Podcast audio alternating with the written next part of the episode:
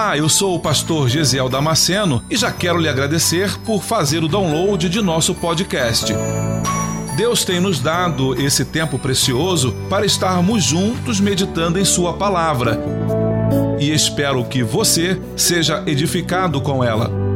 Aproveite a oportunidade para se inscrever nesse canal e receber gratuitamente novas mensagens toda semana.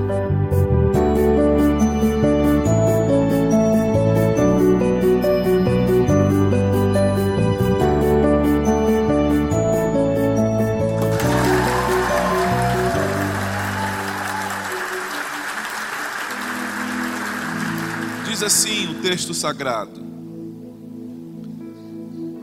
E era-lhe necessário passar por Samaria. Foi, pois, a uma cidade de Samaria, chamada Sicar, junto da herdade que Jacó tinha dado a seu filho José, e estava ali a fonte de Jacó. Jesus, pois, passando, cansado do caminho, assentou-se assim junto da fonte. Era isso quase a hora sexta. Veio uma mulher de Samaria tirar água e disse-lhe Jesus: Dá-me de beber. A palavra do Senhor hoje, nesta manhã, é para aqueles que têm sede da presença dEle. E se você tem sede da presença do Senhor, deixa eu dizer uma coisa para você nesta manhã. O bom samaritano está aqui na fonte. O bom mestre está aqui na fonte. Você que veio aqui nesta manhã sedento pela presença, sedento pela palavra do Senhor. Nesta manhã, o Senhor está aqui junto à fonte. Glorioso Deus, nesta manhã, Senhor, sacia nossa sede, sacia nossa sede, Senhor, a tua água que é limpa, que é cristalina, que é fresca, pura, saudável, e a única, Senhor, capaz de saciar a minha sede.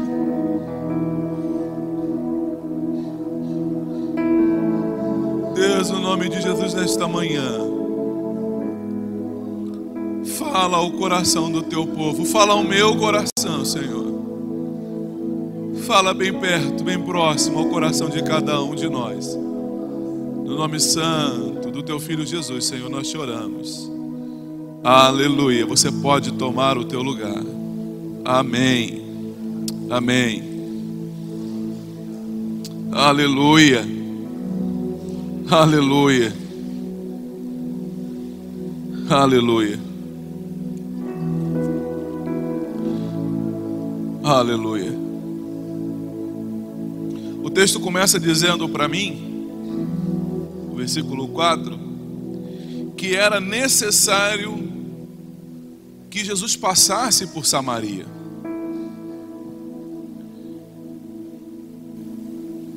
O caminho que Jesus ia fazer, para onde ele precisava ir,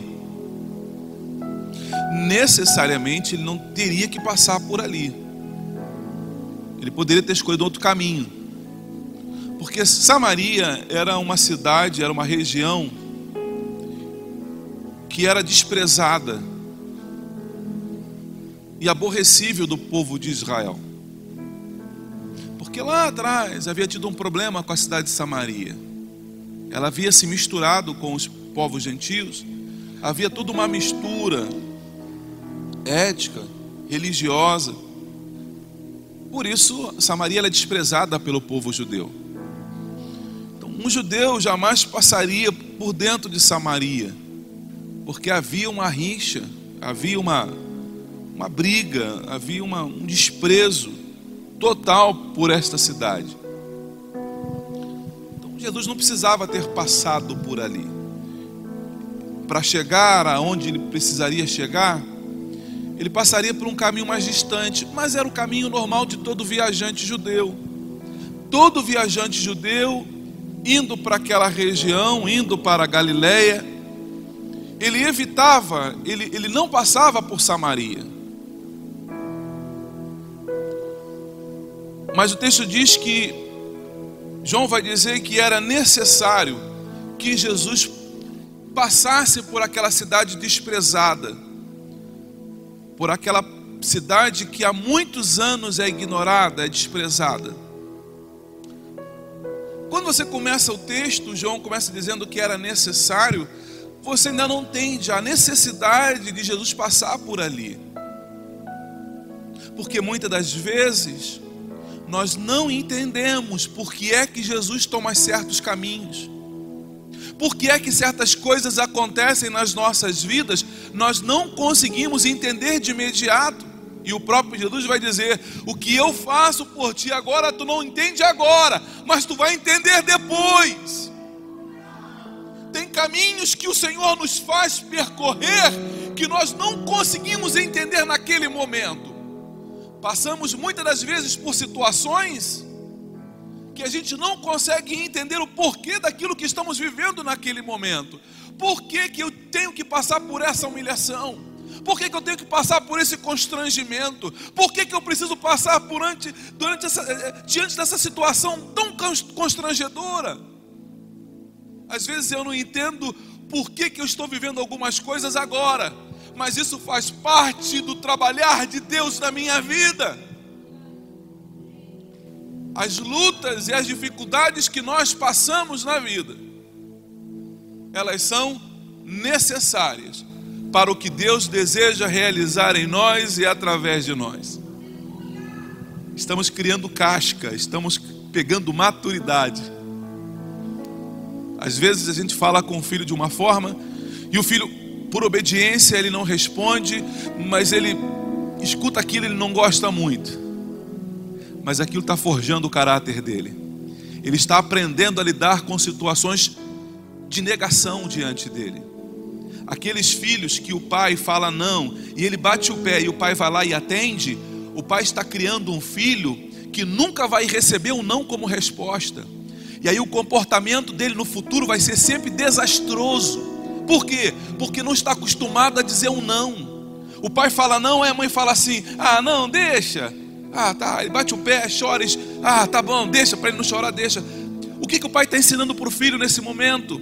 A todas as vezes que alguém disser um não para ele na vida, faça pirraça, briga. Está formando o caráter do filho. Não chore lá na frente quando começar a passar vergonha. Às vezes nós passamos por situações porque Deus está nos fazendo amadurecer. As lutas que você está passando, meu irmão, é para você poder pegar firmeza na perna. Pergunta para os motoqueiros aí. Caiu. E agora? Vai desistir da moto? Não, né? Eu amo o que eu faço. Ah, o que você faz agora? Todo ralado. Todo ralado. O sangue escorrendo na perna. E aqui você vai agora? Agora eu mudo na moto. Chorando. Doendo tudo. Você vai criando resistência. Depois ele leva um outro tombo. O que foi isso? Foi nada, rapaz. Isso aqui é coisa de. Isso é, isso é normal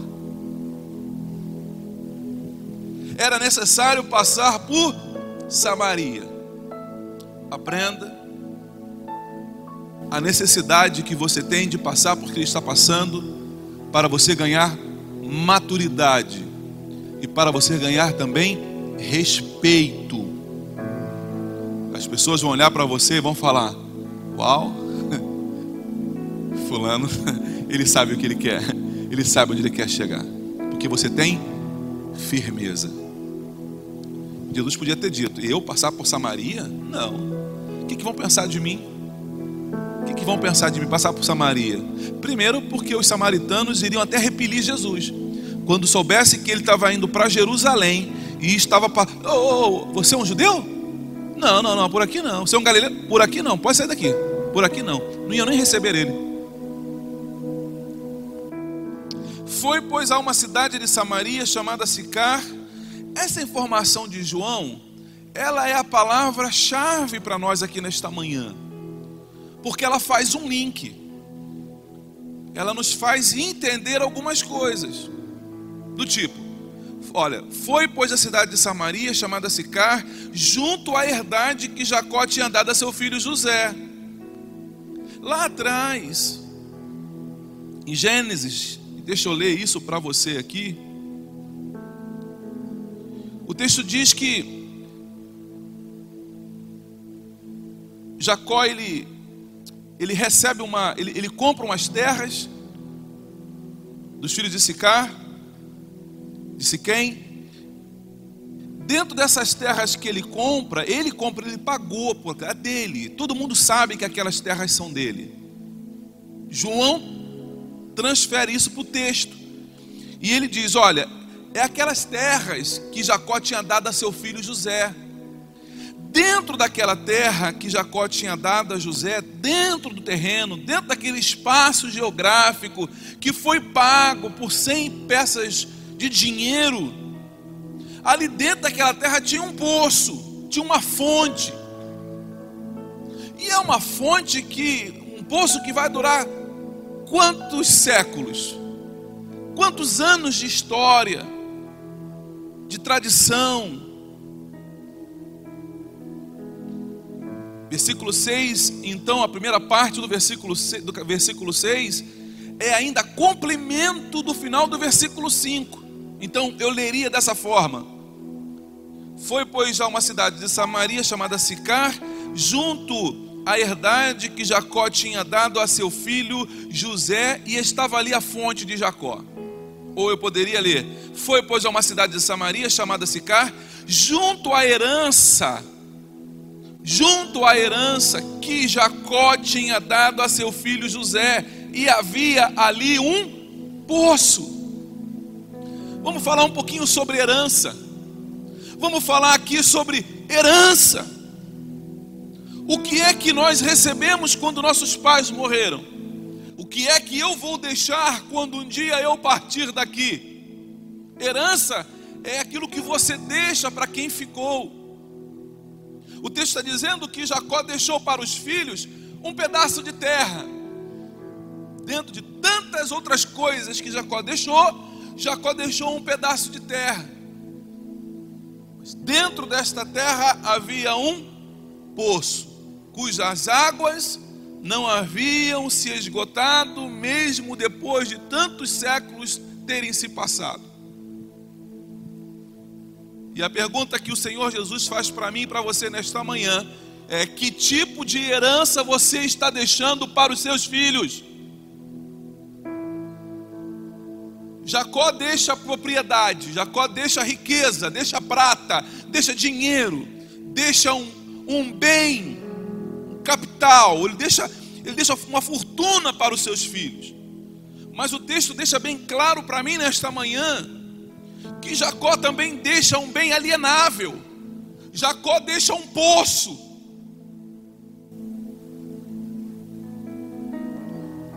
E deixa eu dizer uma coisa para você.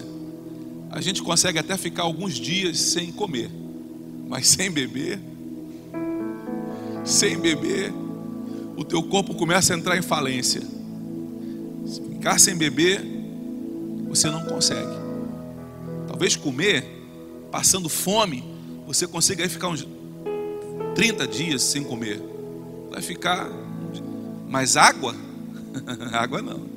Água é uma necessidade vital do ser humano. Ainda mais urgente e necessária do que a própria, própria comida.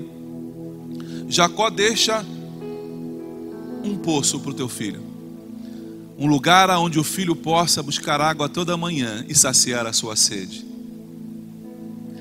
Você precisa deixar Jesus na vida da tua família.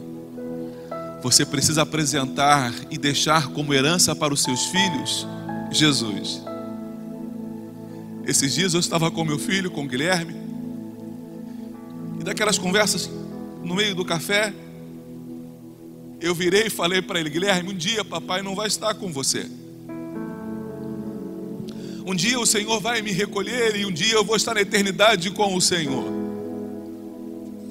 E eu falei: Filho, nunca se esqueça da vida de fé que o seu pai teve. Nunca se esqueça, meu filho, da intimidade que o teu pai tinha com o Senhor. Nunca te esqueça, meu filho, o caminho da adoração, o caminho da oração, o caminho que vai te levar para a eternidade com o Senhor. Olha para o seu pai. Guarda na memória o dia dos seus pais subindo no altar para pregar na palavra do Senhor. Mas lembra também do teu pai, de joelho orando em casa, e orando pela família, e orando pela alimentação, e orando por vocês, e ensinando vocês o caminho da verdade. Porque um dia, meu filho, você vai precisar tomar as suas próprias decisões. O que é que você, pelo amor de Deus, está ensinando aos seus filhos? Quais são os valores que você tem ensinado para a tua família? Eu fico tão triste quando eu vejo alguns pais, às vezes, abrir mão de estar na casa do Senhor para estar em tantos outros lugares. Pai, mas hoje de manhã na escola dominical. Não, a gente vai semana que vem, vamos para a praia agora de manhã. Você está ensinando o que para o teu filho? Que a casa do Senhor vai ficar sempre em segundo lugar. Quando há um culto na igreja, quando há uma festividade na igreja e que você decide estar em outro lugar, e o teu filho olha para aquilo e ele sabe que você está tomando decisões. Você está dizendo para ele, filho, a decisão mais importante é aquela que vai te agradar naquele momento. Se naquele momento é bom você ir para a igreja, você vai. Se você não quer, vá para outro lugar. Vá para o shopping, vá para a praia, vá para vá o circo, vá para qualquer outro lugar. Que caminho você está ensinando para os teus filhos? O texto diz que Jesus, cansado do caminho. Poço é lugar para os que estão cansados. E deixa eu dizer uma coisa para você, meu irmão. Crente também se cansa do caminho. Crente também se cansa. Crente também se magoa no caminho. Crente também se desespera no caminho. Crente também passa angústia no caminho. Porque o sol o sol ele nos faz perder líquidos, os quais nós precisamos repor imediatamente. E a falta desse líquido no nosso organismo, da água no nosso organismo, aumenta a nossa pressão arterial, mexe com o nosso estado de humor, nos traz um cansaço absurdo e um desânimo. Não é assim? Quando você está andando debaixo de um sol quente, não traz uma, um desânimo? Aí você quer parar em uma sombrinha ficar debaixo da sombra ali. Ai, vamos embora, não estou cansada. Você desanimou. Você desanimou por causa do sol. O texto diz que o próprio Senhor Jesus ele estava cansado do caminho. A parte humana de Jesus mostra isso. É por isso que Jesus te entende, meu irmão. É por isso que você, minha irmã, você que é um obreiro da casa do Senhor, já fez muito pela obra do Senhor, já foi um pastor, já foi um obreiro, já pregou, já ministrou, já foi professor de escola dominical exaustivamente. Veio à casa do Senhor os domingos pela manhã, às vezes para ministrar para dois, três alunos, porque a maioria não estava nem aí. E aquilo foi te cansando ao longo do caminho. Deus te entende. E é por isso que o Senhor te trouxe aqui nesta manhã porque há no poço o lugar dos cansados. Você pode estar cansado, meu irmão, mas não saia de perto do poço. Está cansado? Encontre o poço e se ajoelhe nele. O texto diz que quando Jacó manda Eliezer buscar uma esposa para Isaac, Eliezer chega diante do poço Rebeca vem com os seus camelos, ele pega os camelos e faz os camelos ajoelhar junto ao poço. Os camelos se ajoelham diante do poço. E então é tirado água do poço e dado água para os camelos.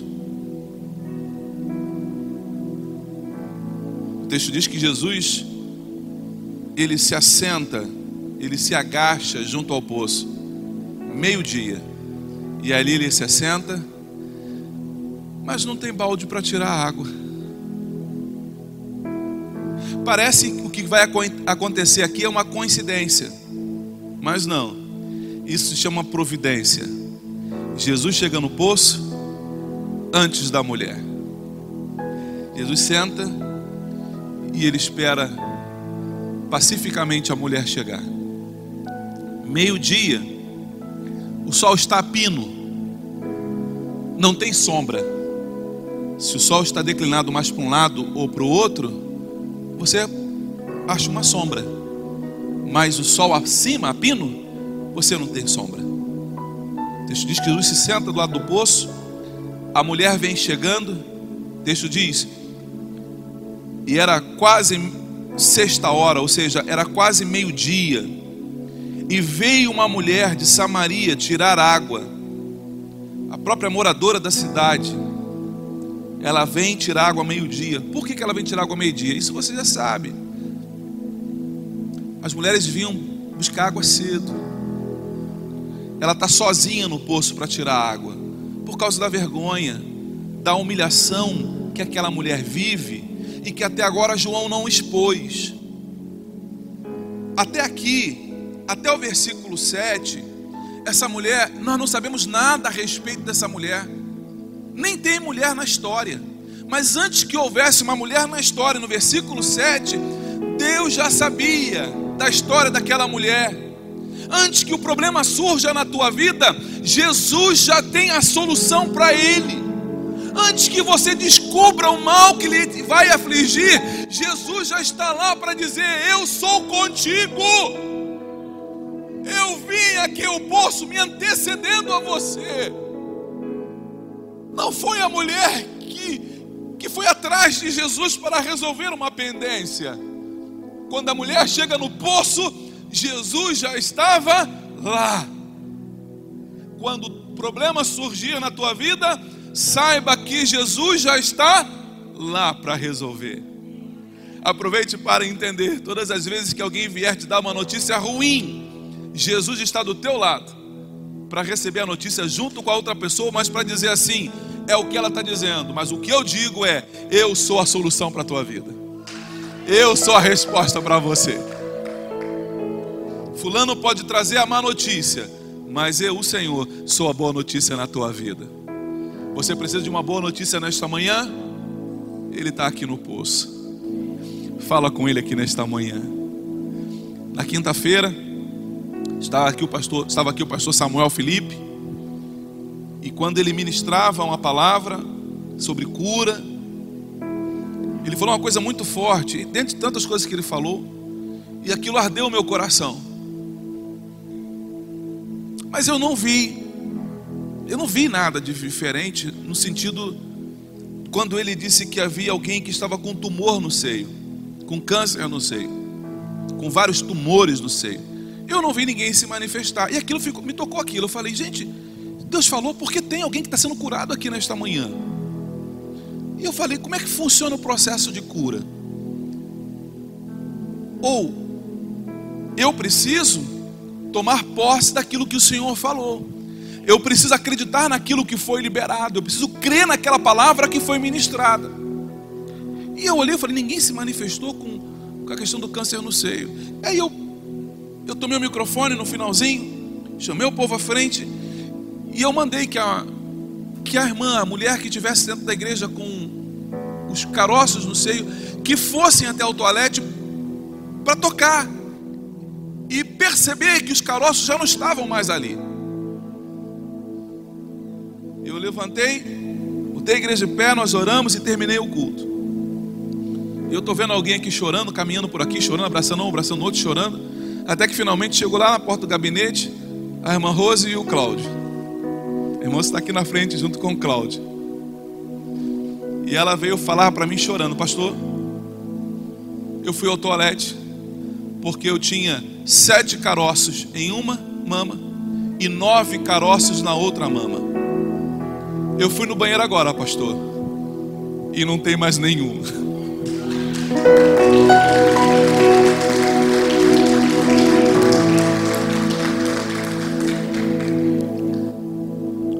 16 caroços que o Senhor arrancou. Quem faz isso? É o Senhor. Eu tenho certeza de que Deus tinha muito mais coisas para fazer aqui na quinta-feira. Sabe por que não fez? Porque nós não cremos. Porque nós não nos posicionamos. Ah, pastor, e se eu for e Deus não fizer? Oh, meu irmão, não venha. Se posicione. Creia. Pastor, mas o senhor ora, e se a pessoa não for curada? Isso não é problema meu. Em momento nenhum eu digo que eu sou curandeiro, que eu sou curador de alguém.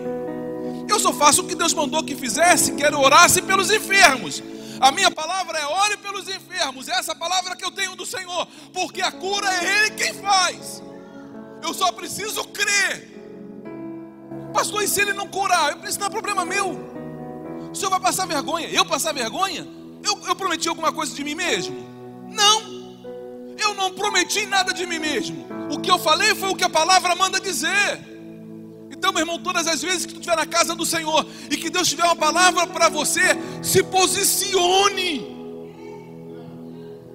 É contigo que está ardendo teu coração, levanta e vem.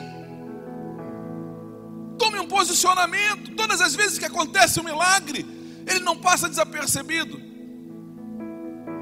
A pessoa que vai receber o milagre, ela precisa se posicionar. Bartimeu ele teve que gritar o tempo todo. Senhor, Senhor, ele teve que se expor para todo mundo. A mulher do fluxo do sangue, ela teve que se expor e, vencer a multidão mesmo com fraqueza no corpo e tocar em Jesus. E nós queremos, sentados no sofá, com água de coco na mão, dizer: Senhor, eu estou aqui, se tu quiser, tu me cura. Se tu quiser, tu faz na minha vida.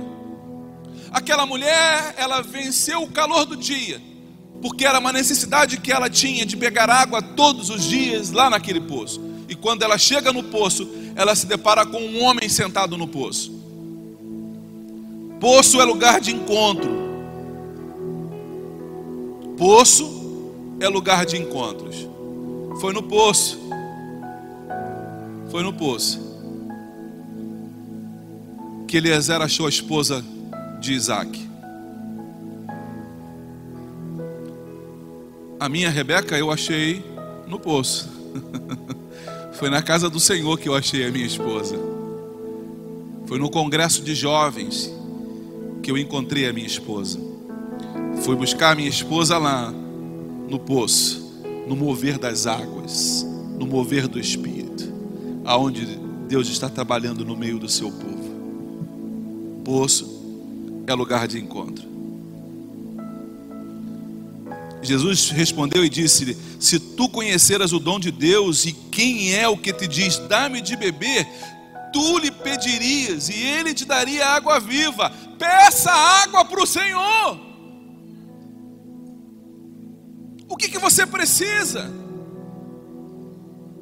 Aí você olha e você fala: Mas o Senhor não tem balde. O Senhor não tem corda para tirar água. Como é que o Senhor quer me dar água se o Senhor não tem corda e se o Senhor não tem balde? Creia que o Deus eterno faz aquilo que nós não conseguimos ver. Nós não vivemos por vista, nós caminhamos pela fé. Nós não fomos chamados para viver uma vida matemática de dois mais dois. Nós fomos chamados para andar sobre as águas. Nós precisamos nos posicionar para que a gente não passe a nossa vida inteira dentro da igreja, uma vida de mesmice, sem transformação, sem mudança de nada, apenas envelhecendo por fora. E aí alguém dizendo: Poxa, eu lembro de você quando eu era adolescente na casa do Senhor. Passou a vida inteira dentro da casa do Senhor, mas não tem experiências extraordinárias em Deus para contar para ninguém. Deus, nesta manhã, está nos chamando para viver um tempo de intimidade com Ele. Jesus sentar naquele poço e conversar com aquela mulher, fala de intimidade. Porque os discípulos tinham saído todos para ir comprar comida. E Jesus ficou sozinho com aquela mulher. É só você e Jesus. É só você e ele. Não tem marido, não tem filho, não tem mãe, não tem pai.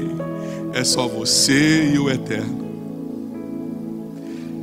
Contemplando cada uma das lágrimas, das angústias, do sofrimento que ninguém entende. Mas o que você reclama? Você tem tudo. Mas a leitura do meu coração é só o Senhor quem faz. A leitura da necessidade da minha alma, o quanto eu estou sedento, só Ele sabe o quanto eu estou sedento. Eu não consigo dizer para alguém de forma tão clara e objetiva o tamanho e a intensidade da minha sede, porque é só minha língua que está seca. Cada um tem a sua própria sede. É difícil que alguém entenda. Está com sede, mas está com quanta sede? Ah, eu estou com muita sede. O que é muita sede para ele? O que é muita sede para mim? A gente descobre que quem está com sede é aquele que faz um esforço maior. Tem gente morrendo perto da fonte está dentro da casa do Senhor, mas está morrendo de sede. Tem promessa de Deus, tem promessa de Deus, tem promessa de Deus, mas está morrendo de sede dentro da casa do Senhor. Você lembra de Ismael? Ismael também era filho de Abraão. Deus não falou para Abraão que a promessa era só para Isaac. Deus falou que Deus abençoaria toda a descendência de Abraão. Ismael é descendência de Abraão, sim ou não? Então também havia a promessa para Isaac. Mas Isaac agora está com a sua mãe no meio do deserto, debaixo de um zebunzeiro lá, de, uma, de um arbusto lá qualquer. E a mãe está aqui olhando o filho de longe, porque não tinha coragem de ver o filho morrer de sede. E ela fica daqui chorando. E ela começa a orar. Ah, Deus, meu filho vai morrer. Ah, Senhor, meu filho vai morrer. Aí Deus aparece para ela e fala assim: H, para de chorar, H. Teu filho não vai morrer, não. Esse menino não tem promessa. Eu tenho uma promessa na vida dele. Olha ali, ó. Do lado dele tem um poço. Vai lá, pega água e dá para o menino.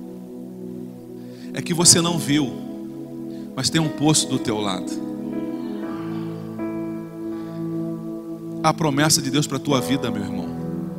A promessa de Deus para a tua vida, minha irmã. Não morra de sede tendo promessa. Não jogue os pontos. Não, não desista. Não desista de viver tendo um poço do teu lado. Não desista de viver tendo promessa do Senhor. E quais são as promessas do Senhor? Ah, meu irmão, não consigo numerar. Olha, olhe que se tornou a descendência de Ismael. Olha como cresceu a nação de Israel. Porque ele tinha uma promessa. Mas se você volta no tempo e você encontra Ismael do lado do poço morrendo de sede, e você não, não, não, não pode falar para ele, mas se você olha, você fala assim: Meu Deus do céu, Ismael tem um poço do teu lado, rapaz. Eu estou vendo um poço aqui do teu lado. Imagina que eu estou do lado de cá do vidro. E Ismael não pode me ouvir nem me ver. E eu estou olhando para ele dizendo: Ismael, tem um poço do teu lado, rapaz. Vai ali beber água. A gente fica angustiado. A mesma coisa nesta manhã. Eu olho para algumas pessoas e eu sei que tem um poço do lado para mudar a história, para mudar a vida. E falta o que, pastor? Falta você se posicionar. Falta você entender que você não vai morrer de sede. Você não vai morrer, não é ali agora que é o teu momento. Tem uma estrada longa para viver ainda. Tu tem uma estrada longa para viver, meu irmão e minha irmã. Você tem uma estrada longa. Pastor, o que, que eu preciso? Você precisa levantar os seus olhos. Levantar os olhos significa dizer: olha para o alto, olha para o Senhor, olha para Jesus. Deixa de olhar para o momento presente, da angústia que está passando, das lutas que estão passando, e olha para Jesus, o Autor e Consumador da nossa fé. O versículo versículo 20 é um texto interessante. Porque ele diz assim: a mulher começa a discutir com Jesus a respeito de água, e aí Jesus chega para ela e, e, e, faz uma revelação para ela, e, e, porque no poço tem revelação. Tu quer revelação, varão? Você quer revelação, varoa? Vem para o poço. Aqui no poço tem revelação.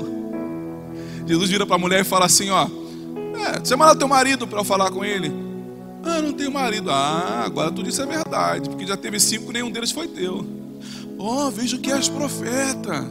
Vejo que és profeta. Aí quando ela entende que ele é profeta, ela faz uma pergunta totalmente teológica para Jesus. Oh, os nossos pais dizem que é para adorar aqui, o judeu diz que é para adorar lá. Onde é que a gente tem que adorar? Irmãos, sabe, todas as vezes que você chega no poço, o teu coração tem que estar desejoso de adorar.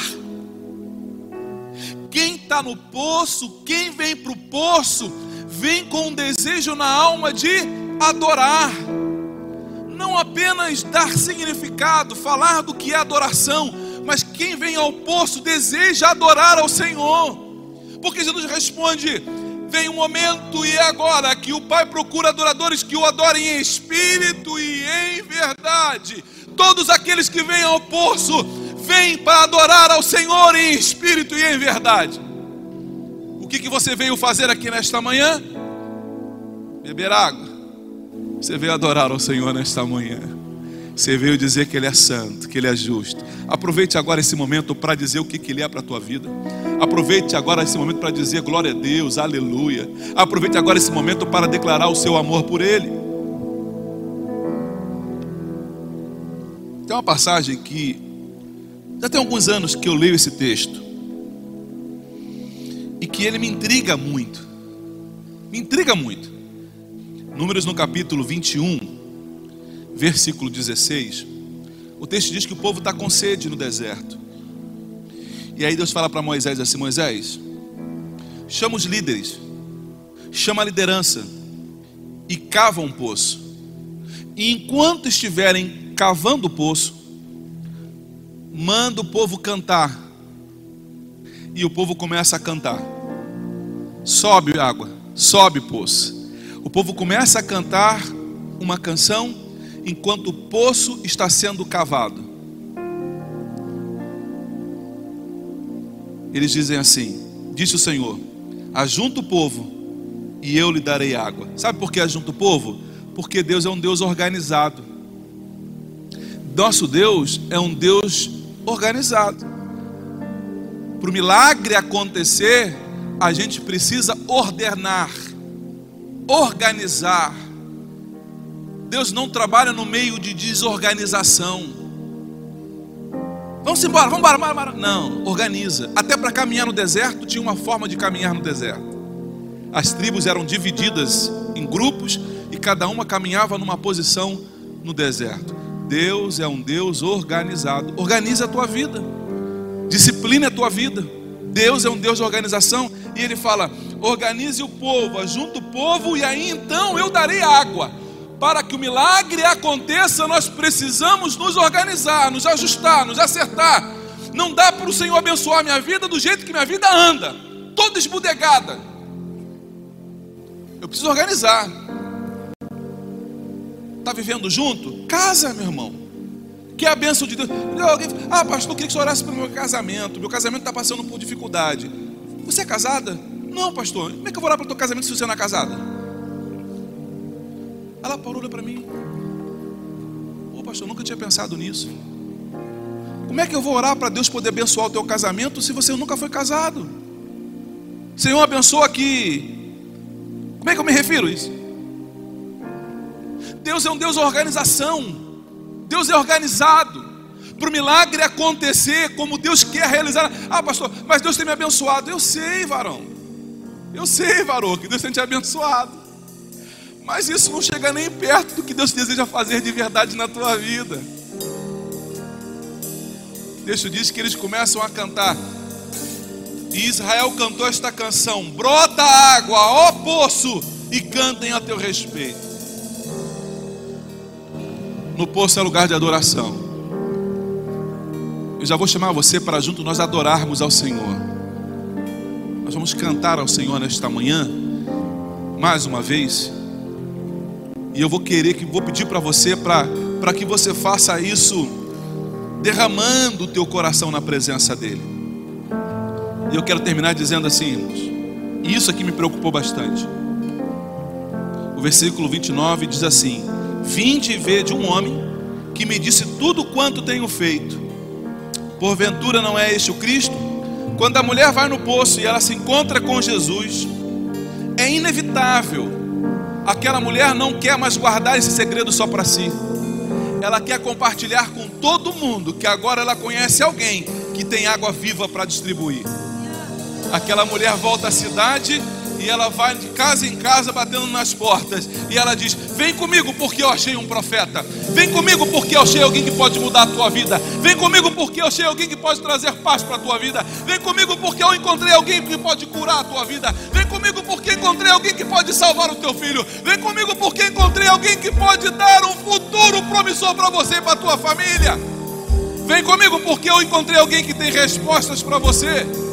Vem comigo. Não privatize o poço. Não privatize o poço. Não tenha o Senhor Jesus somente para você. Compartilhe o que Deus tem feito na tua vida. Compartilhe o amor de Deus com outras pessoas.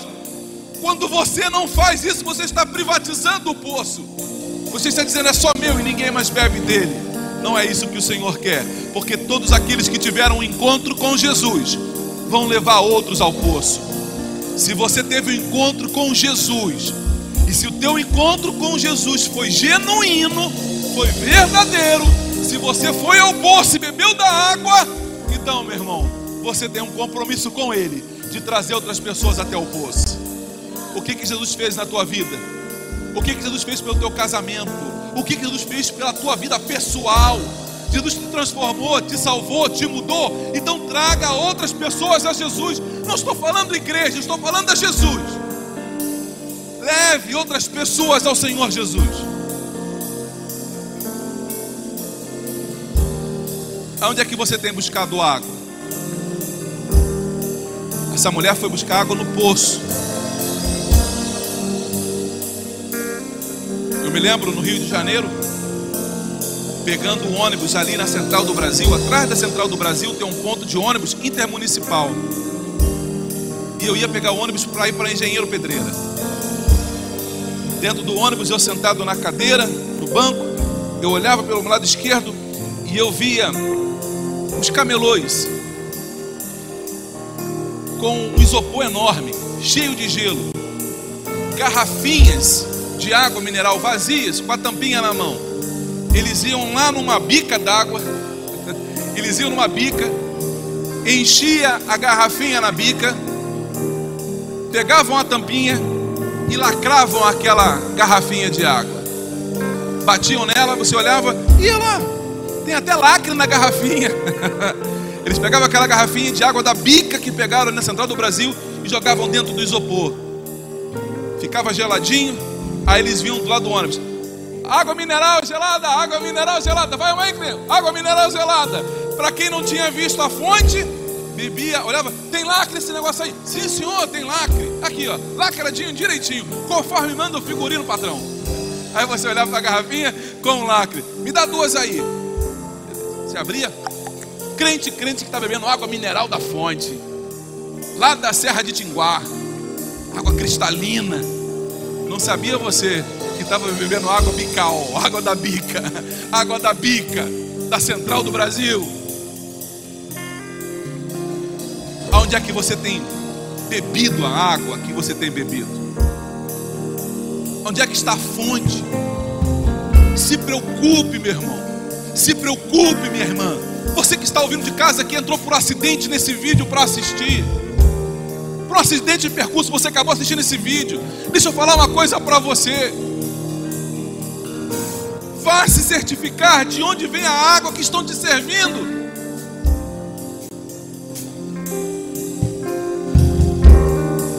Se não for as escrituras, meu irmão, rejeite. Se não for as escrituras, rejeite. Porque Deus tem água cristalina para distribuir para cada do seu povo. Deus tem água cristalina para dar para o seu povo. Eu quero orar por você nesta manhã. Eu quero orar por você nesta manhã porque poço é lugar dos cansados. Poço é lugar dos desanimados. O meu tempo já estourou. Se você desejar, se você se cansou no caminho da igreja de onde você veio, da própria igreja, se você se cansou e sabe que não está vivendo hoje a vida que deveria estar vivendo por causa do cansaço, eu quero convidar você a sair do teu lugar agora e correr aqui à frente. Eu vou orar pela tua vida. Eu vou orar por você.